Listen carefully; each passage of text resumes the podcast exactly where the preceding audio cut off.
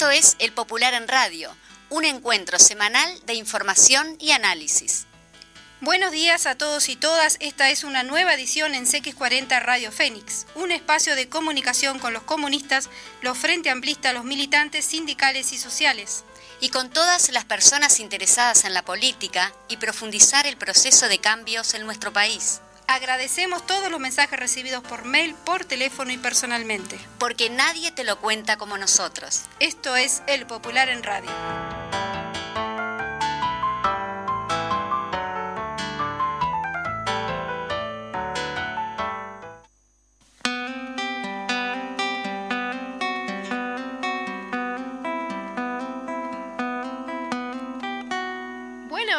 Estamos nuevamente en el Popular en Radio, otro viernes 29, día de ñoquis. Así que hasta ahora seguramente... Seguramente muchos uruguayos y uruguayas estén preparando unos buenos y exquisitos ñoquis caseritos en la casa o compraditos por ahí, los que se pueda. Y los que puedan, ¿no? Porque también tenemos otros miles de uruguayos que están en las ollas populares todavía. Y hay otros ñoquis. Eso de esos otros ñoquis eso seguro que no están en las ollas populares. Exactamente. Seguramente no están. Bueno, buenos días a todas y todos. Le mando un saludito a Nelson y a Anita que dice que nos están escuchando. Bueno, buenísimo. como siempre, hoy es viernes. Exacto. ¿Y el cuerpo cómo es? ¿Lo del cuerpo? Y el cuerpo lo sabe. Así que bueno. Lo sabe, hay que descansar. Bueno, aquí Así estamos. Que este fin de semana traten en lo posible de descansar este, porque se nos mm. viene de aquí a fin de año jornadas, muchas, muchas actividades. Muchas actividades. Realmente aquí estábamos comentando con los compañeros la cantidad de actividades que hay.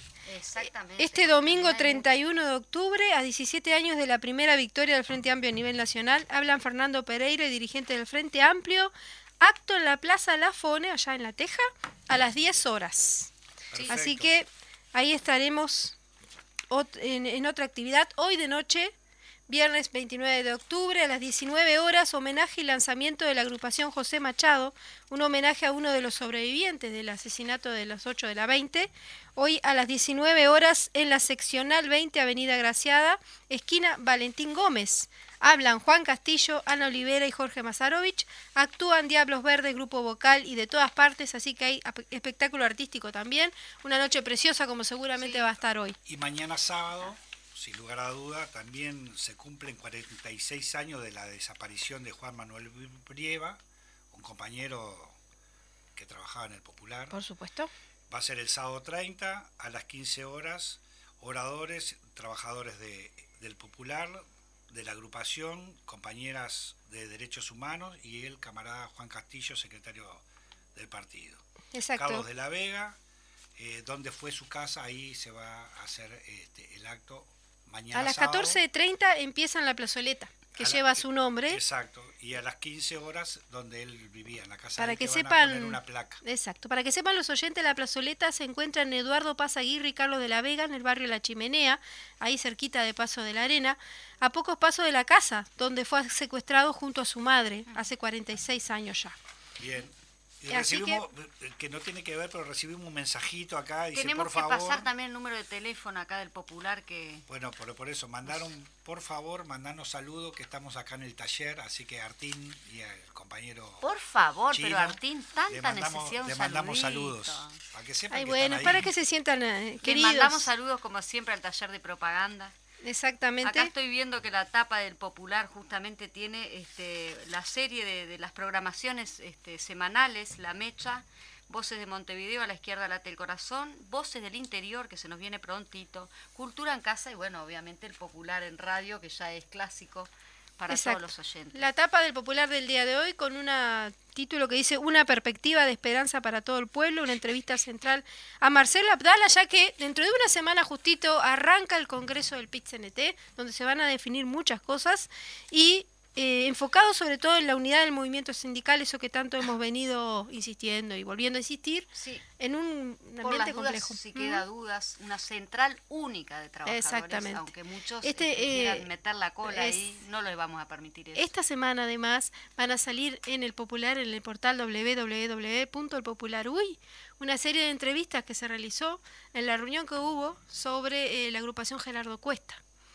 Ahí va a ser eh, la, corriente sindical, la, corriente, sindical, Gerardo Cuesta, que se presentó, se reunió hace un par de días atrás, y estuvieron varios representantes de varios sindicatos, y bueno, esta semana van a salir las entrevistas a esos referentes de los sindicatos. Sí, nosotros también convocamos a la gente que, independientemente del Popular, que lo estamos este, también este, promocionando en las radios, tenemos el portal del Popular, que allí hay variadas noticias, son noticias actualizadas. Totalmente, día a día, hora a hora, día a día, todo, lunes a domingo todo tipo de información. nadie te lo cuenta como nosotros. Allí tenemos información internacional, nacional, economía, cultura, eh, de todo, de todo. Sindicales, mucha cobertura sindical, o sea que los invitamos a visitar la página web, que también está en Telegram, está en Facebook, está en Twitter. Estamos por todos lados. Por todos lados, como corresponde. Y vamos a comenzar con la editorial. Comienzo con un título que dice así, Una perspectiva para todo el pueblo. La semana que viene se realiza el décimo cuarto Congreso del PIXNT con la consigna Una clase, una perspectiva. Se estima que más de 1.300 delegadas y delegados de todo el país en representación de todos los sindicatos que componen la Central Obrera participarán. Es un hecho eh, político y social central para el Uruguay todo. Es el máximo organismo de dirección de las organizaciones sociales más importantes del país, por su pasado y por su presente por su número de afiliados, por su capacidad de organización y de movilización, por su peso en la realidad nacional, porque representa a la clase social más numerosa e importante del país, a la, a la, única capa de eh, expresar los intereses populares, lo de la mayoría de los pueblos, de la de la población en la concentración central de la sociedad en la que vivimos, el capitalismo, la que se dirime en toda la sociedad entre capital y trabajo. No nos corresponde previamente opinar sobre los ejes y las tareas del Congreso de nuestra central sindical. Las y los militantes sindicales de nuestro país tienen una enorme madurez y toda la legitimidad para analizar la realidad y trazar los caminos para transformarla, como lo dicen bien en su consigna con una perspectiva de clase.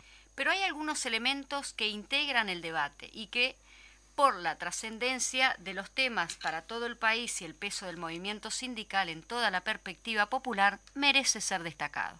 En algunos puntos reiteremos este, formulaciones ya realizadas en que, en que forman parte del debate histórico sobre el papel de las y los trabajadores en la democracia y en la emancipación social y el valor de la unidad sindical en esas dos perspectivas que se excluyen, se alimentan dialécticamente.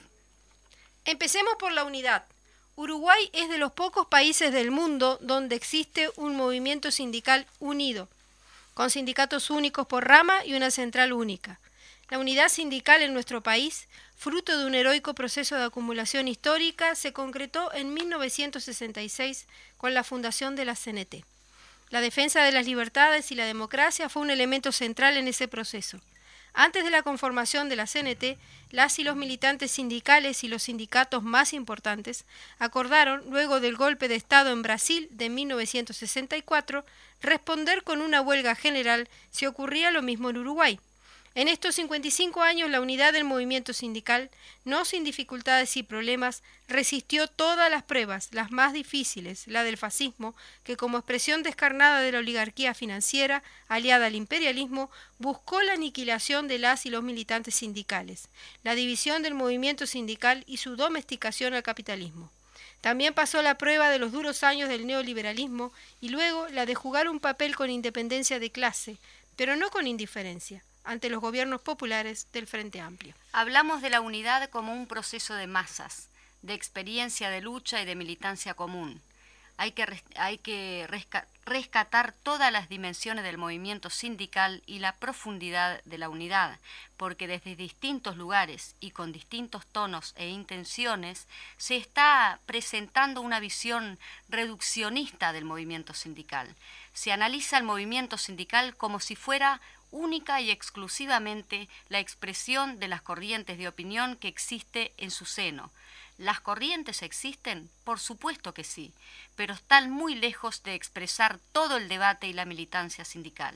La unidad sindical en Uruguay, como dice la canción, crece desde el pie, por eso es tan fuerte. Hay sindicatos únicos por centro de trabajo, donde es más fácil ver el valor práctico de la unidad, porque si en una fábrica las y los obreros se dividen, el único que gana es el patrón. Este nivel de unidad tiene un fuerte contenido reivindicativo, pero a la vez cimenta una práctica unitaria desde la base misma.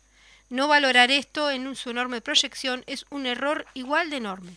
Después vienen los sindicatos únicos, por rama, otro nivel de unidad, que tiene fuertes componentes reivindicativos, pero agrega la posibilidad de conocer y actuar sobre sectores enteros de la producción y la economía con proyecciones programáticas enormes.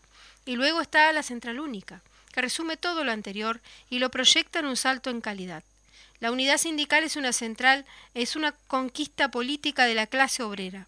Para pesar en tanto tal en la sociedad, tiene un enorme valor democrático si concebimos la democracia como una construcción permanente de libertad e igualdad y un proceso de transformación social que necesita del protagonismo popular organizado y también para la perspectiva emancipadora. La Central Única es una central de sindicatos, no una federación de corrientes. Además, todos las y los militantes de las corrientes, junto con las decenas de miles que no pertenecen a ninguna, participan en unidad en asambleas de base y de rama, en huelgas y en luchas. Ahí está la riqueza y la fortaleza de la unidad. Hay un hecho adicional que debe destacarse. En el PICNT están todas las ramas de actividad, desde los obreros clásicos hasta los bancarios, y las y los artistas, las domésticas, y las y los docentes y maestros, las y los trabajadores rurales, y los del call center, las y los policías, y las cosechadoras de citrus. Están trabajadores de la actividad privada y del Estado. No hay muchas experiencias similares en el mundo. En general incluso hay separación entre trabajadores públicos y privados o entre el campo y la ciudad.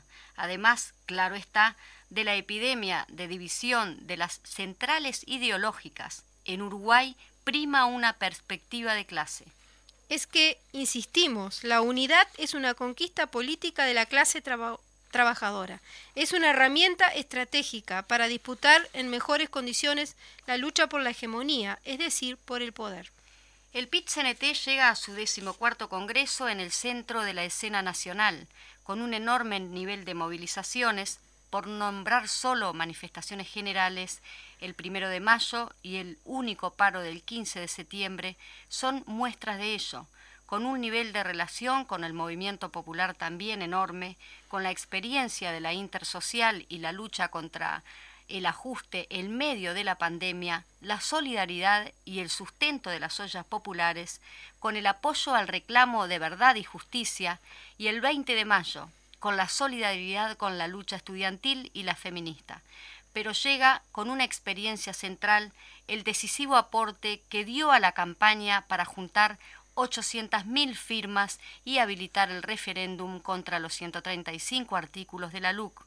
Por todo eso, el movimiento sindical es blanco de ataque de las clases dominantes, de sus expresiones sociales, políticas, académicas, de sus intelectuales orgánicos. Por eso el Congreso del PIXNT es un gran desafío, y por eso es tan relevante que lo hable desde la consigna de una perspectiva de clase, porque se hace desde una lógica emancipadora, desde la histórica definición y desde la práctica militante de pertenencia al movimiento popular, desde la decisión de abrazar todas las luchas populares. El decimocuarto Congreso, parado en la actual circunstancia política, la de un gobierno de derecha, expresión de la fracción más conservadora de las clases dominantes, con un peso enorme de agronegocio y el capital financiero, que está aplicando un ajuste brutal contra el pueblo, concentrando la riqueza y el poder. Por eso, tiene el desafío enorme de trazar una perspectiva para las grandes mayorías nacionales y el pueblo trabajador, junto con ello, una ruta de organización, unidad y lucha, un camino de esperanza, que pasa por concretar las mayorías populares para un triunfo del sí en el referéndum para anular los 135 artículos de la LUC como un centro, pero que se proyecta hacia la construcción con la máxima amplitud posible desde el punto de vista programático, lo que incluye propuestas y también caminos de movilización para materializarlas de una alternativa popular al país del ajuste salvaje de las clases dominantes. Esto es así porque es una demostración real de la independencia de clase. Asumir el impacto de la lucha obrera en la política y en la institucionalidad, buscarla, construir alianzas sociales y políticas que permitan el avance general de la perspectiva popular. Además, para tener independencia de clase hay que construir la, fuerza propia, fortalecer lo que ya se tiene, llevar las organizaciones donde todavía es débil y multiplicar la militancia, la organización, la conciencia y la lucha en todo el campo popular. En eso también puede ser decisivo el Congreso del PITCNT. Estará de Congreso la principal expresión organizativa de la clase social, que es el corazón del bloque histórico, político y social, democrático y radical de los cambios. Esa clase trazará su perspectiva como propuesta para toda la sociedad. De esa importancia es el decimocuarto Congreso del PIXNT. Ese respeto merece. Muy bien, ahí finalizábamos con el editorial del Popular del día de hoy. Gran desafío, Completito, ¿no? comple- gran Hola. desafío, hablando específicamente del Congreso del PITCNT y la importancia de una central única de trabajadores que es ejemplo, obvia- obviamente, a nivel mundial. Sí, el compromiso de los y las trabajadoras de, de nuestro país. Exacto, que van a integrar este Congreso que arranca el 5 de noviembre. Viernes 5 de noviembre es el Congreso que además venía atrasado también, porque tenemos en cuenta que la pandemia ha marcado un cambio en, en todas las organizaciones En todas las sociales. agendas. Exacto, bueno, arrancamos no solo con las elecciones, retraso, recambio de las elecciones departamentales, que Exacto. fueron emplazadas, el gobierno las emplazó, no así eh, eh, nos dio chance a los que levantamos firma y a, y a la comisión pro referéndum de la firma cuando se pidió también la posibilidad de alargar la fecha. Ahí no, ni cadena. ni Tampoco nos dio fecha. cadena, eso justamente te iba a decir. Digo, Y también- Para recordar un poco. Definiciones políticas que también hay que acordarse. Para algunas cosas las pandemias fue excusa para estirar el plazo, porque les convenía políticamente, y en otras, obviamente que no. Digo, ¿no? Y en este marco sería bueno saludar que en el día de hoy comenzó el cuarto encuentro programático del ZUNCA, que en estos momentos está reunido en el Platense, una, una encuentro que reúne a miles de trabajadores de todo el país, Exacto. donde se van a definir tres ejes fundamentales, vivienda, seguridad social y empleo. Mm, tres temazos. Vaya, qué temas, le mandamos un gran abrazo Un a las y los compañeros que están ahí en la lucha. Las 800.000 firmas son un ejemplo de justamente lo que vos decías, lo que el gobierno les... le- si les sirve la pandemia para una cosa o para otra no, pero 800.000 firmas fue lo que les demostró que, más allá de todo, podemos. Mu- mucho tiempo no tenemos, este, pero bueno, pero mañana, como lo indica también el, el Popular en, en- en su página número 5, este, están las elecciones de la educación. Exacto. Nada más ni nada Ni menos. más. Y en eso, y bueno, nosotros estaríamos promocionando o apoyando la lista 11, que va con Julián Mazzoni, la 1 con Limber Santos y la 30 con Daisy Iglesias. Así que eh, también a los compañeros y compañeras, trabajadores, que vayan justamente a votar, que no voten en blanco, que tengan la opción por quien quieran, pero que voten eh, respaldo a esos compañeros para llevar la tarea adelante, ¿no? Defender lo que tiene que ver con la educación pública y denunciar todos los recortes que en este periodo de gobierno, en este no sé si tan corto periodo de gobierno, los recortes que ha sufrido este Sí, uno exactamente de los lo, lo, tantos. lo resaltaba Julián. Mazzoni acá, que dice, los principales problemas de la educación pública son el brutal recorte presupuestal y las reformas inconsultas.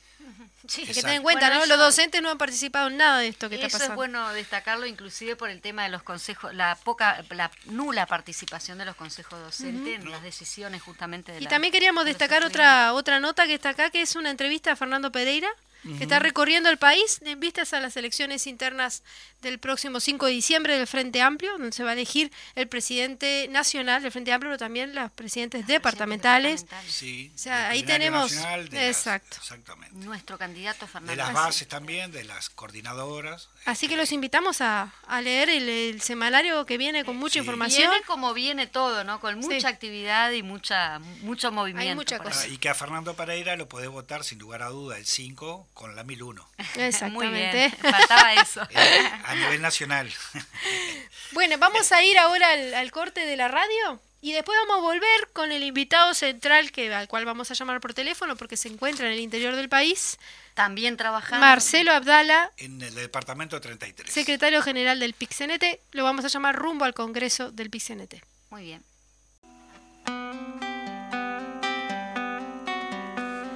Aquí volvemos con el Popular en Radio. Estamos intentando contactarnos con Marcelo Abdala, secretario general del PIXNT, para conversar sobre el próximo congreso. Y bueno. Por acá también lo tenemos en el Popular, este, una alternativa al país de ajuste de las clases dominantes, dice Abdala, hacia un congreso del PIXNT parado en la actual situación. Eh, eh, obviamente que entre el 5 y el 8 por acá, que no lo mencionamos en el editorial, pero quizá hay gente que lo esté preguntando cuántos días, cuánto el Congreso. Entonces, entre el 5 y el 8 de noviembre se desarrollará la instancia final del decimocuarto Congreso del PIT-CNT. La máxima instancia de dirección del movimiento sindical uruguayo contará con más de 1.300 delegados y delegadas. El Congreso eh, lleva los nombres de Luis Iwini, eh, Eduardo Platero, Carlos Bouzas, eh, Graciela Espinosa y Héctor Zapirain se realizará con la consigna Una clase, una perspectiva. Así que estamos entre el 5 y el 8 de noviembre se realizará el Congreso del PITCNT. Contestando una pregunta que recibíamos por aquí en el, en el celular del Popular, este, ¿cuántos, ¿cuántos días serían el Congreso de, del PITCNT? Eso está muy bueno saberlo porque a veces uno no tiene claro los días. Exactamente, pero si bueno, comienza este el congreso comienza el 5, bueno, el resto de los días sería del 5 al 8 por acá seguimos este, esperando, estamos tratando de lograr la comunicación con, con el turco. Exacto. Y ahora lo otro quería comentarles en este marco de, justo hablando de temas también de salario y empleo, ¿no? La nota de, economía que sale en la página número 2, que está escrita, como siempre, de forma excelente por Bruno Giometti, economista del Instituto Cuesta Duarte, y del equipo de, del Valor, del, del Popular, se titula El Nobel, el salario mínimo y el empleo. Como sucede anualmente, desde 1969, hace un par de semanas fue otorgado el premio del Banco de Suecia en Ciencias Económicas, en memoria de Alfred Nobel, conocido como Premio Nobel de Economía. Incluso este tema lo comentábamos a, algunas audiciones atrás. Los tres economistas galardonados se destacan por haber desarrollado experimentos naturales en economía. Lo anterior consiste en detectar situaciones en la economía real que, al ser analizadas, permiten establecer relaciones de causalidad entre distintas variables. Uno de los economistas premiados, el canadiense David Carr, fue destacado por sus contribuciones empíricas en el área de la economía laboral. Uno de los experimentos naturales desarrollados por dicho economista fue que a principios de los años 90, junto a un colega, pudo detectar dos regiones urbanas norteamericanas en un conjunto de características similares en Nueva Jersey.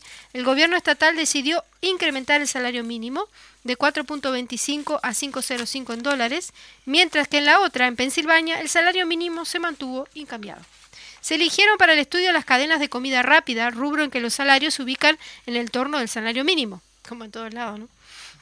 El experimento consistió en comparar las dos realidades con características similares, salvo por la medida referida al salario mínimo. El resultado del estudio, sobre 410 puntos de ventas de comida rápida en ambas regiones, fue que Nueva Jersey, donde se había producido el aumento del salario mínimo, no solo no se había destruido el empleo, sino que se había creado empleo a tiempo completo, mientras que en Pensilvania no hubo creación de empleo. Clarísimo. Clarísimo. Bueno, eh, Bruno tiene como eso que lo comentamos en, audiciones anteriores, de ese resumen económico, como a, veces que para uno, que no, yo no tengo este mucho mucha idea del tema, lo, la tenemos pero en la diaria, ¿no? En esa de, bueno, gasto tanto, cobro de tanto por mes, bueno, nos vamos administrando en esa cosa más. Y después que no comentamos también, pero la fiesta multitudinaria, una fiesta del lanzamiento del sí que se realizó, ¿no? En el velódromo este, hubo un gran festejo, a ver, eh, nos están comentando acá del turco que... no, que estamos intentando permanentemente, pero obviamente que es muy probable que en el él está haciendo una actividad en el departamento 33 que esté o en el lanzamiento o en la oratoria de, del lanzamiento o con los medios de prensa del departamento. Entonces, eh, obviamente tenemos esta pequeña dificultad, pero bueno, veremos, seguiremos intentando este, unos minutos más para tener la voz de, del turco. Y si no, bueno, hay, hay alternativas. No, yo, sí. No, yo lo que les quería decir que también este, que es un desafío porque hoy Hoy también este, escuchaba que no tiene, no tiene directamente que ver, pero tiene que ver, escuchaba la conferencia de prensa que hizo el ministro del Interior, Heber, con el, creo un dirigente de Nacional, un dirigente de Peñarol, por el fin de semana que es el clásico, ¿no? Y el todo el tema seguridad. Obviamente que están todos los medios concentrados por el tema fútbol, la seguridad en el fútbol, que me parece correcto, pero también una gran preocupación que propongo, igual estaba en la agenda nuestra, propongo que quizás para el viernes que viene tomemos el tema seguridad a nivel nacional, porque hoy nuevamente hubo un femicidio, un hombre de unos cincuenta y pico de años que mató a la mujer. Pero de este hecho este, bajaron los delitos y la verdad que es... Eh, llamativo cuando de repente ves balaceras en un barrio, que muere un joven, balaceras en otro, que muere una mujer, balaceras, no sé qué, la situación de las cárceles, que obviamente eh, no es reciente, sino esto es consecuencia de mucho tiempo de hacinamiento.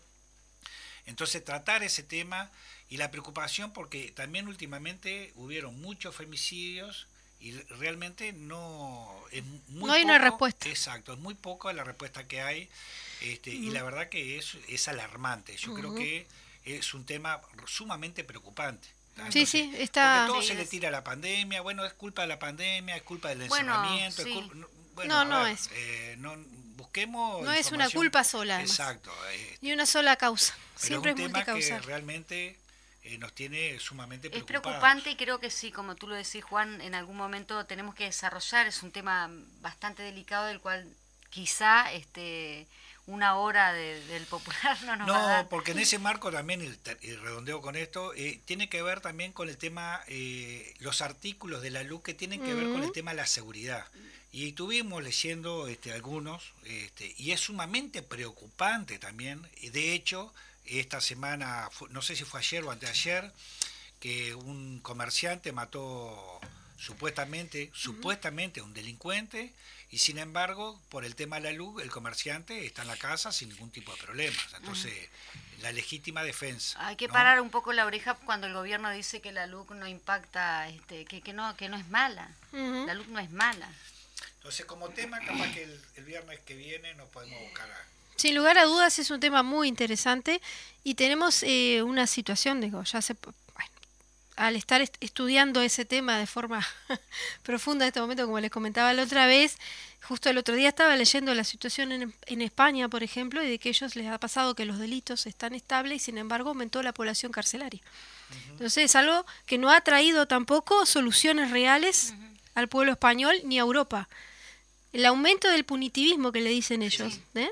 del sistema punitivista no trae mejores soluciones, porque uno que hace, trabaja al grito de la tribuna. Lo que están haciendo es eso, es, es eh, como es política punitivista de... y es, es terrible porque está aumentando en el mundo, incluso le han puesto un nombre, nombre, el, el derecho penal del enemigo, le dicen. ¿no? Aquel incluso está pasando que desde las torres gemelas desde la época desde la derrumbe de las Torres Gemelas, cambió la política criminal a nivel mundial y ha ido girando hacia la política contra el enemigo, en donde el enemigo, por ejemplo, un terrorista, un ser humano que haya hecho un terrorismo, pierde hasta sus derechos como ser humano. Y un temita que me gustaría también que, en este caso, que ustedes periodistas, que de repente poder investigar y profundizar, que también este, en esto de, de cambios de de gente que está en la justicia, este, la fiscal Daviña Viera eh, dice que por problemas de salud deja eh, de el, tema de deja a cargo del tema de la operación Océano, ¿no? Este, me parece muy llamativo una, mm, fiscal muy tenaz, este, muy consecuente en la pelea de, justamente de las víctimas con la presión de los abogados, defensores de estos sinvergüenzas, ¿no? Porque de todas maneras, pero bueno, ahí hay empresarios, fiscales, jueces, etcétera, etcétera, etcétera. Ahí hay poder económico y poder político. Raro este, que justamente también, por, por el motivo que sea, posiblemente sea de salud, este, no sigue la investigación, cambian de fiscal. O de casualidad. me llama la casualidad. ¿no? Digo porque también temas fiscales, ¿no? Sí. Sí, sí. Recordemos lo que pasó hace poco. En cuanto exacto. exacto. Acá nos están mandando este información sobre el tema de rendición de cuenta, por allí este Daniel Dalmao. Algunas frases, ¿no? que se dan ahí en el Parlamento que dice la ciudadanía no precisa que se le dibujen realidades ficticias necesita trabajo y recuperación salarial, decía por allí el diputado Daniel Dalmao en el Parlamento. Son pequeñas frases que nosotros estamos este, pasando para que la población, si no puede leer, el, es decir, escuchar el audio o leer la prensa, son este, pequeñas frases que se dicen ahí, el ajuste existe aunque el gobierno no lo reconoce. Lo pagan los trabajadores, los jubilados, la enseñanza y la salud pública porque convengamos que los desempleos, este, el desempleo aumenta, digamos, la, pobreza y en cuanto al desempleo, tampoco este, los aportes de los trabajadores van para, para los jubilados. Entonces es todo un tema, ¿no? La, es una cadena el, tema de los desempleos, el aumento de desempleo. Bueno, seguimos insistiendo, pero bueno, no nos pudimos comunicar con, con Marcelo Abdala, este, lamentablemente. Pero bueno, creo que Victoria tenía un as bajo la manga, ¿no es así? el plan B. El plan B. Tenemos el, el, audio de la entrevista realizada por el Popular eh, a Marcelo Abdala exactamente sobre el Congreso del PIC-CNT.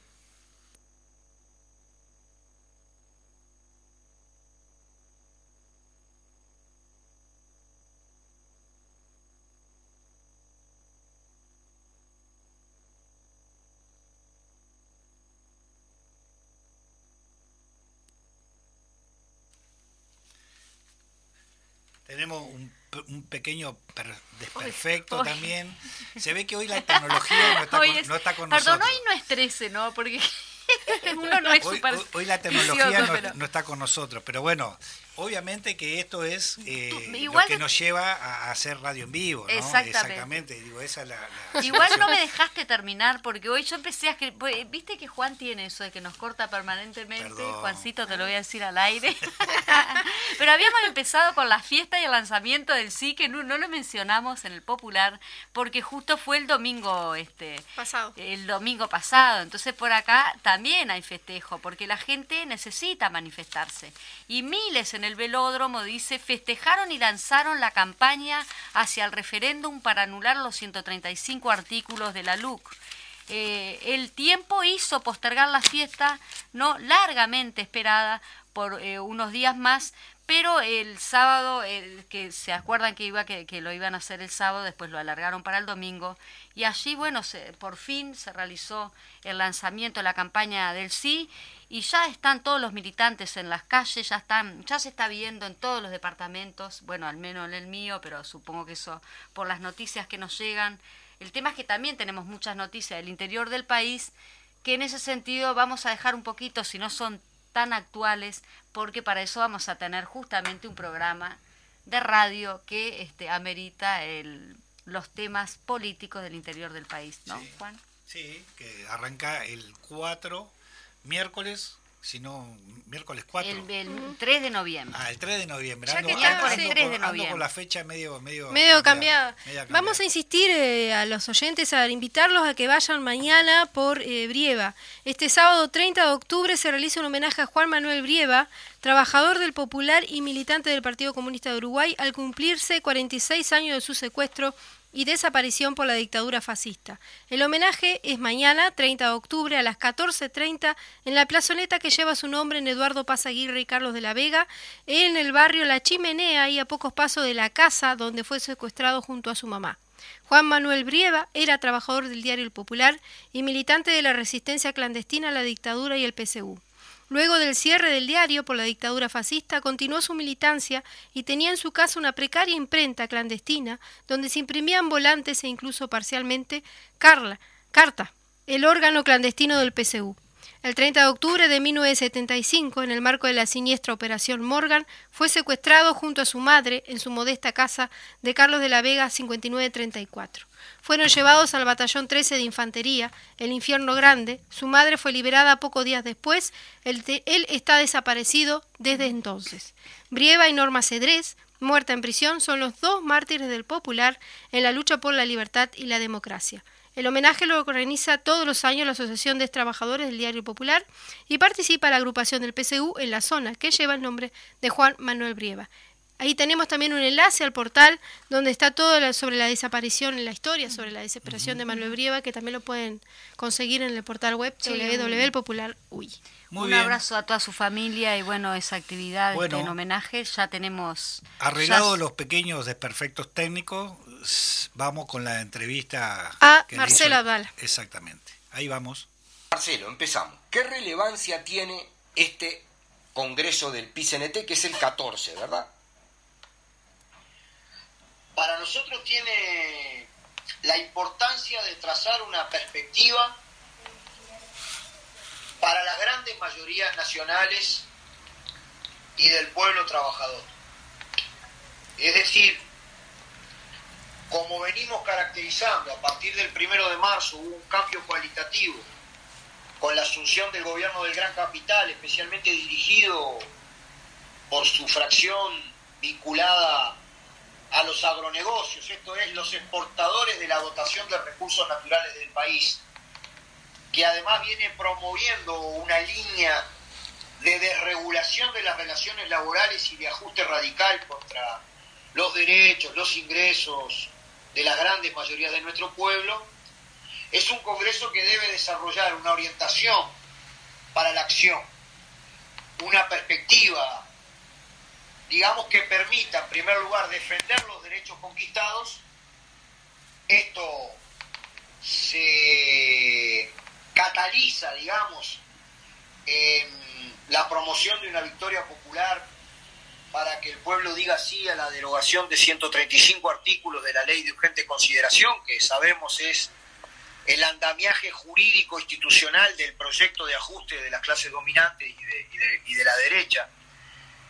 Eh, antes de eso, naturalmente, participar activamente en el único espacio que quedó en pie de participación docente en el ámbito educativo, promover que la lista 11, que es la lista de, de la representación de los trabajadores genuina, digamos, porque va a haber competencia con un solo Uruguay, eh, tenga una importantísima votación al directorio de- del Banco de Previsión Social eh, y ganar el referéndum, este, defender la seguridad social y buscar la forma de una política de alianzas amplia que permita aglutinar todo lo que se pueda aglutinar para construir una estrategia de desarrollo alternativa al, al país del no se puede y al país, digamos, del ajuste de las clases dominantes. Esto no es una cuestión de nombre, pero es una perspectiva, digamos, que nuclea un gran Congreso del Pueblo, como se le llame a todas las organizaciones del campo popular, que afine desde una perspectiva programática para abrir un proceso de lucha que ya en ese momento no será solamente en defensa de los derechos, sino por la aplicación de una estrategia de desarrollo que permita eh, la diversificación de la matriz productiva, esto es la conquista de grados de libertad para nuestro país con respecto a la dependencia. Un camino de distribución más justa de la riqueza, no solamente del ingreso, y el desarrollo, digamos, de una democracia que siendo sumamente defensora de, los mecanismos representativos de democracia, también pueda tener mucho de democracia participativa del pueblo desde el pie. Es decir, un Congreso que parado en la actual situación levante una estrategia y que dé una perspectiva y esperanza al conjunto de nuestro pueblo. Para mí eso es lo central. Naturalmente, Gabriel, este, si el movimiento sindical se autopropone estas tareas titánicas, deberá promover una amplísima participación de los trabajadores en la vida del movimiento sindical, fortalecer su organización, su unidad, su planteo público, su conciencia, para estar a la altura de ese desafío, ¿no? Naturalmente allí tenemos todo el capítulo de discusión sobre cómo fortalecer la organización en estos momentos de contraofensiva del capital y también elegir una dirección en clave de unidad este, que permita efectivamente conducir ese proceso. A mí me da la impresión que es un Congreso ubicado en un momento clave de la historia. Ya hay un antes y un después en la vida nacional, digamos, desde que entregamos casi 800.000 firmas para que el pueblo decida sobre 135 artículos de la ley de urgente consideración, ni que hablar que hay un, un, elemento en donde de alguna manera se hace densa la historia y es, es cuál será el resultado del referéndum, donde también es un país u otro también en función del resultado. Por tanto, es un Congreso en medio de la lucha. Eh, se llega al Congreso con un nivel de movilización muy importante de la clase trabajadora, de todos sus premios. Hoy habían como tres movilizaciones al mismo tiempo. Este, y por tanto, el Congreso va a ser a su vez la síntesis de toda una experiencia, digamos, y, y obviamente un Congreso donde lo central es la cuestión de la unidad, que se construye y se reconstruye y se riega día a día en la vida del PCNT, este, pero también para definir un horizonte de lucha. Contestaste la dos, ¿no? También, dicho sea de paso, que era cuáles son los principales ejes del debate del Congreso, los acabas de plantear. Pero entremos en dos preguntas y nos queda una última. La, la, la segunda es la siguiente. Hay una campaña terrible, pública, impulsada por el propio presidente de la República, que en el último paro del 15 de septiembre habló del paro político, cuestionando a la movilización del movimiento sindical, a la lucha, a la protesta, que incluso en la LUC justamente buscan penalizarla y cortarla. ¿Cómo, respondes a, a esas críticas que son cotidianas a la lucha y a la movilización de los trabajadores? Bueno, decir que la formidable manifestación del 15 de octubre, de 15 de septiembre, fue una movilización política, eh, para mí es una señal de debilidad, es una cosa, este, chocolate por la noticia, podría decírsele. Si, si tú levantas un programa que quiere defender el trabajo de calidad, que quiere defender el Instituto de Colonización y las empresas públicas, que apunta a que se termine, digamos, la, la, la, la, rebaja del poder de compra del salario real, que defiende negociación colectiva, que critica los 135 artículos de la ley de urgente consideración. Bueno, evidentemente que es una movilización política. Eh, yo creo que él lo dijo con la intención de confundir eh, lo que implica el tipo de participación social de la clase trabajadora, digamos, que, siempre tiene una definición política, pero que no es partidaria, confundirla, digamos, intentando aislar al movimiento sindical. Pero bueno, este, creo que para mí es una señal de la debilidad. Y con respecto a las críticas al nivel de movilización, digamos, del movimiento obrero, eh, eh, ellos están diciendo que hay un frío plan orientado por los principios maquiavélicos, digamos, este, de generar una, una conflictividad sumamente armada y planificada, este, que, con el objetivo de desestabilizar el país. Y yo estoy de acuerdo. Lo que sucede es que los que hacen ese plan son ellos, porque con las medidas de carácter antiobrero y antipopular que desarrollan, no puede haber otra respuesta que un nivel mayor de movilización. Entonces, este, si es que ellos piensan en esos términos, deberían, más que criticar, hacerse una autocrítica. Marcelo, se ha destacado públicamente por varios lados, comentábamos varias ahora, varias instancias, los puntos de polémica entre las distintas corrientes sindicales. ¿Qué papel juegan las corrientes de opinión en el movimiento sindical? ¿Se agota el debate del movimiento sindical y la vida del movimiento sindical en las corrientes?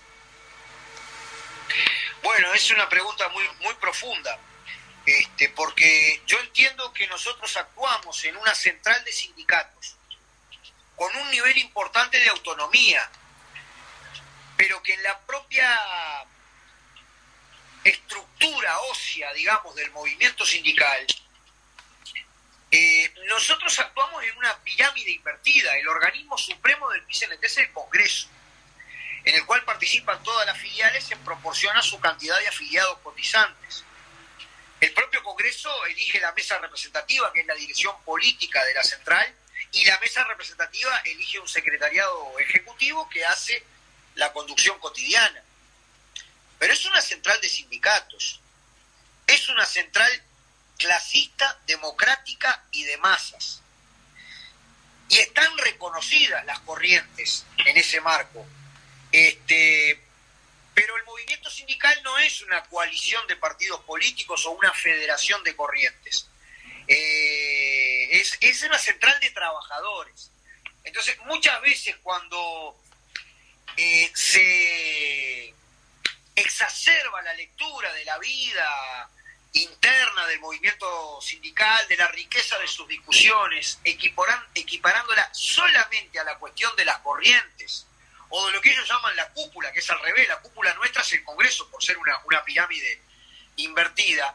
Yo creo que se está teniendo una lectura sumamente reduccionista de la vida del movimiento sindical.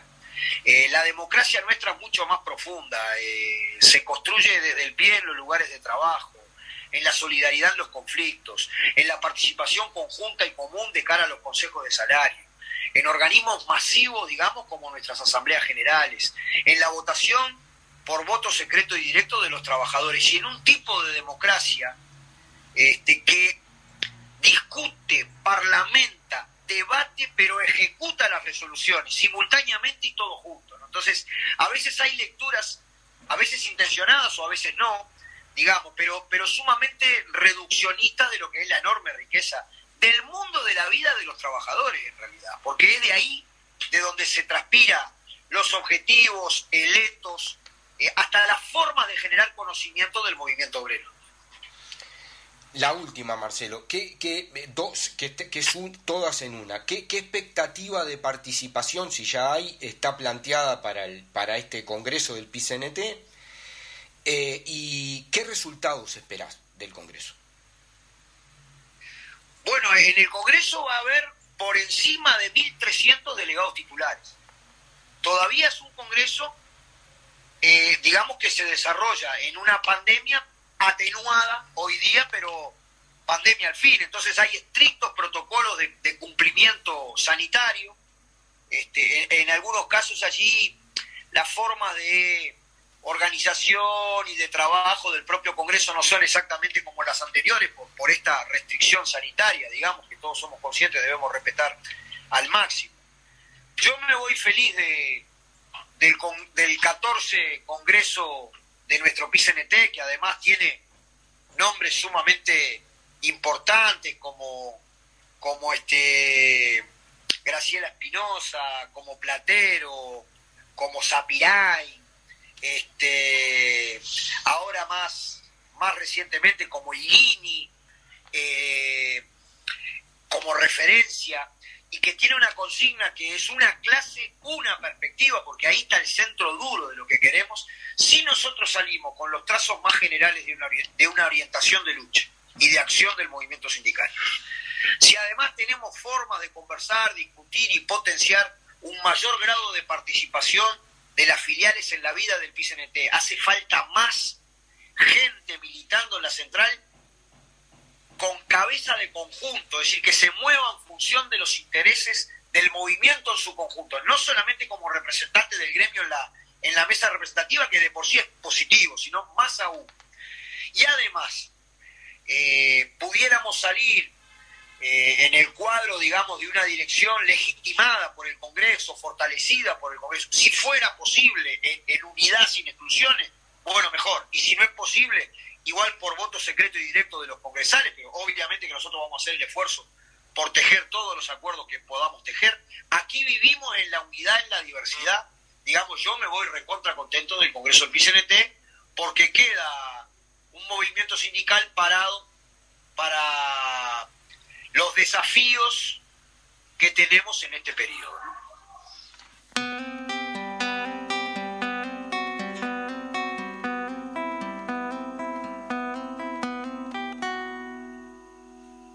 Estamos recibiendo muchos mensajes entre que escuchamos el audio ahí atentamente. La entrevista a Marcelo Abdala que le hizo Gabriel Mazarovich para la edición PDF, exactamente del Popular, y donde él recalcaba los puntos del, del Congreso que ya falta nada, parecía mentira, pero ahora el 5 de noviembre en una agenda súper agitada de aquí a diciembre. Sí, sí, sí. Y tenemos ahí el referente, obviamente, el turco Abdala, que va a andar para arriba y para abajo, con mucha actividad, con bueno, como lo comentaba justamente, por eso este Generalmente todos los, miembros de trabajadores y los representantes del PCNT obviamente están todos a la corrida. De hecho, hoy también manifestaba este, Victoria que los compañeros trabajadores del ZUNCA están llevando una jornada sumamente importante. Hoy y mañana.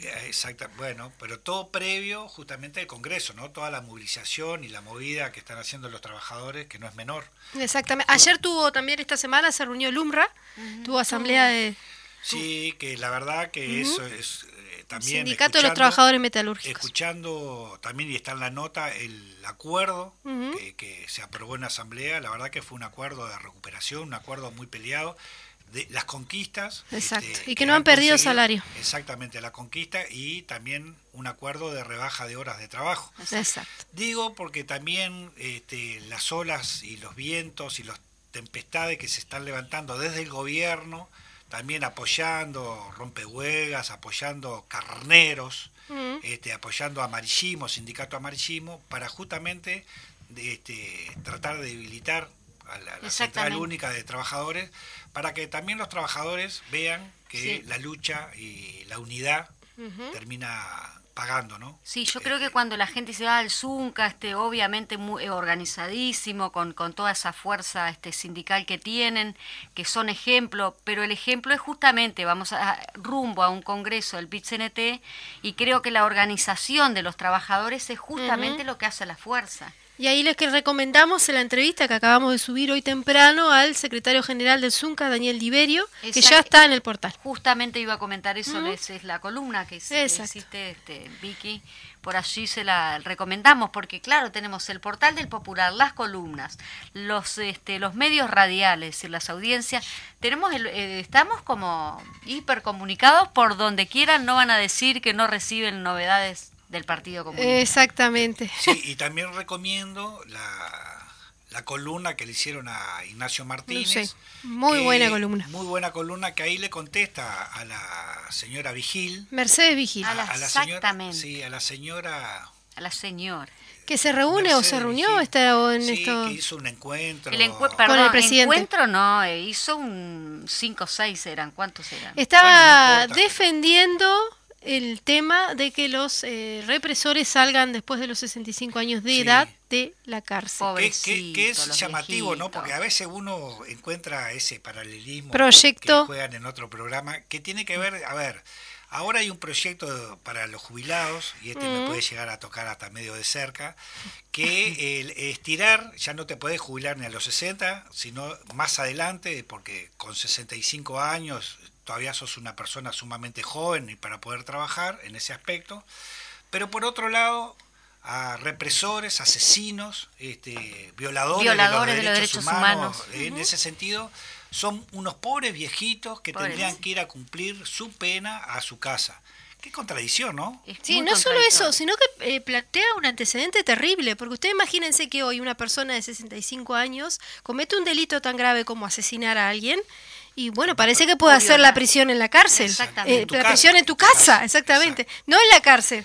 En tu Entonces, es, es complejo lo que está planteando Cabildo Abierto. Sí, Cabildo- Además, ¿no? es que es- es- Es una situación bien compleja el papel que está jugando Cabildo, Abierto. ¿Cómo Ah, se más conforma también Cabildo por, por el, Abierto? por el ex general Manín del Río, ¿no? Exactamente. También que también que- se que abocó a los fueros para no responder ante la justicia. Exacto, exacto. O sea, porque podemos empezar a hacer la Sí, historia hacia sí. atrás. No, y la es historia está bueno de destacar que justamente Cabildo Abierto, cómo se conforma ese, no sé cómo le llamaríamos, pero... También podemos decir, ahí. agreguemos algo más de un tema que está sucediendo ahora también de Cabildo Abierto, que salió Guido Manini Ríos a hablar él por el Ministerio de Salud Pública sobre el tema de Casa de Galicia, que está con severos problemas económicos. Sí. Y fue él que anunció que iban a intervenir.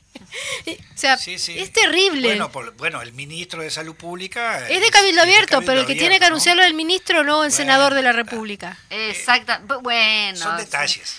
No, no son detalles, ahí el tema. estamos recibiendo muchos, muchos mensajes al 092-1958-55. Los invitamos a, a enviar y a comunicarnos por ahí también las actividades que vayan realizando eh, en todo el país, que se están realizando y muchas, como decíamos recién, al teléfono entonces 092-1958-55. Ahí va. Correcto. En ese sentido, yo igual de todas maneras quiero volver a saludar a mis queridos amigos y compañeros de la parada de taxi de Mendoza Intrusiones, a mi amigo Leiso, a Gustavo Giró, un abrazo grande y capaz que este fin de semana nos vemos por ahí. Yo le quiero mandar un saludo, ya que estamos de saludo, a mi hijo, a mi divino hijo, que me va a pintar la casa este fin de semana. Bueno. Y bueno, yo le voy a comprar la pintura, algo voy a hacer. ¿Qué voy a hacer? Le mando un beso. Y a la oyente Y a mamita. incansable, de Beba Recalde de, de Santa Lucía, también un abrazo, un saludo. Ah, que me dijo que les quiero contar, mi, mi mamá que está en, una, en una, un residencial, le está haciendo escuchar a, a todos los compañeros, dice ella, los, a mis compañeros y compañeras de la Casa de Salud, el popular, es decir, que nos están escuchando, no bueno, solo mamá. que un en fuerte abrazo entonces a todos, Así a todos nuestros oyentes de la residencial y ojalá se sirvamos para que ellos puedan pasar un buen rato también, ¿no? Sí, sí, y es muy, es- están muy bien atendidos, por suerte, con, con todo lo que son eh, a veces las casas de salud y bueno. Bueno, Oh, qué chicas, tema. y hoy por ser el último viernes del mes, por ser 29, las voy a invitar a almorzar en Almázara. Este, hoy hay ñoquis, bueno, iremos Ah, ahí, pero hay, leyendo la carta. hay ñoquis, Ah, este, bueno. Obviamente, con salsa fileto, boloñesa, rosa. Se quieren sumar este, acá de ahí, estofado, ¿eh? estofado de Ah, carne. Federico. nuevo- Federico y el nuevo Festi- operador nos festival, están diciendo... festival de milanesas, 16 tipos de para Gustavo elegir. es Gusta ¿Cómo se llama? Gustavo. Gerardo. Bueno, me dejan Gerardo. pasar- me dejan Perdón, pasar- estamos presentando... Pero están, está bien, pero me dejan pasar este, dónde ¿Cómo vamos a ir a no? almorzar. Pase la carta, pase la carta. En Almázara, este, café y comida, día de ñoquis hoy, festival de milanesa, 16 tipos de para elegir. Y nos vamos a encontrar en Sarandí, 301, esquina, Colón. Así que Qué divino cuando lugar. nos ese. vayamos de acá, vamos directo para ahí. Así que muy linda atención. que nos esperen. Muy buena atención. A veces hay que esperar, pero el tema es que está, hay que esperar porque, Porque la comida es rica y los precios son Sí, muy buenos. y la comida muy rica. Muy bien. Bueno, no sé, después Saludos. si Fede se, sí, co- si saludemos Fede se al nuevo- comporta, capaz que después lo llevamos. Está feo decir nuevo, pero saludemos al operador Gerardo. Gerardo, A Gerardo, como nos están haciendo señas. Y a Fede. Y a Fede, por supuesto. un abrazo. Y a toda la audiencia Muy que bien. nos está escuchando. Un abrazo, nos vemos el próximo viernes a la misma hora, 12 horas el popular en radio aquí, en CX40 Radio Félix. Muy bien. Y, y un fuerte abrazo a la, a la nueva audición que sale el mes que viene. Cuando vuelvamos, ya, Ya, salió la, la primera semana. audición de Voces del Interior. Exactamente. Bueno, Saludos. nos estamos yendo.